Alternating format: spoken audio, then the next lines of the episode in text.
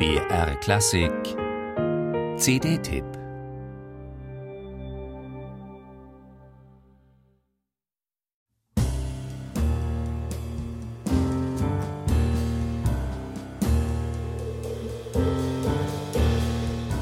Im Jazz nennt man so einen Ostinato einen Vamp. Wenn man den mit so viel Energie auflädt wie hier, wird daraus ein prima Einstieg für eine ganze CD und obendrein ein wunderbares Vorspiel für ein akustisches Déjà-vu.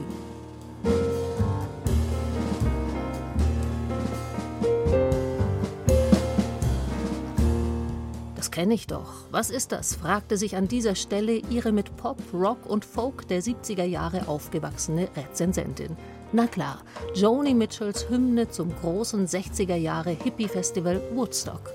Brillant in Jazz übersetzt mit subtilen, aber effektvollen Intervallspannungen.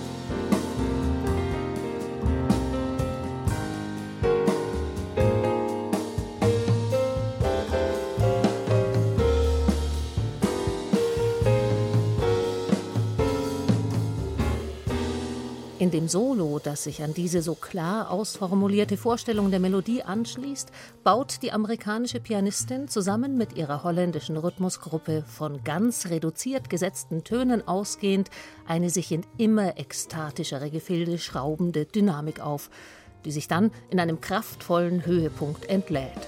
Da wird Lynn Arial ganz zu einer Schwester im musikalischen Geiste von Powerspielern wie etwa John Coltranes Pianist McCoy Tyner.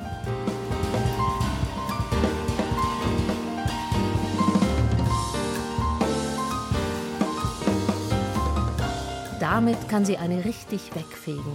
Die delikate Schönheit mit Alabasterhaut und roten Locken, deren Porträt mit geschlossenen Augen beglückt lächelnd das Cover ziert. Ja, so ist Lynn Arial, fast zerbrechlich schön und dabei von so bestimmter musikalischer Kraft.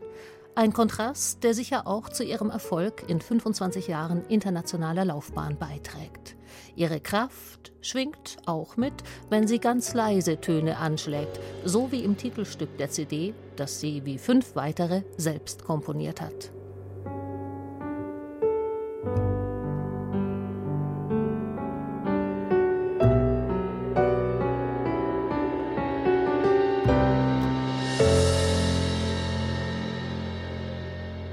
Die klassisch ausgebildete Pianistin war Mitte 20, als sie sich dem Jazz zuwandte und verschrieb. Mit 35 gewann sie die Great American Jazz Piano Competition und begann weltweit zu touren. Ihre Bands dabei häufig prominent besetzt und ihre Programme eine Kombination von bekannten Jazz- und Popsongs und eigenen Stücken. Interpretierend und komponierend fächert sie auf ihren CDs, auch auf ihrer aktuellen, im eigenen Personalstil die Bandbreite der Jazzstile auf. Swingende Bebop-Reminiszenzen gehören dazu natürlich auch.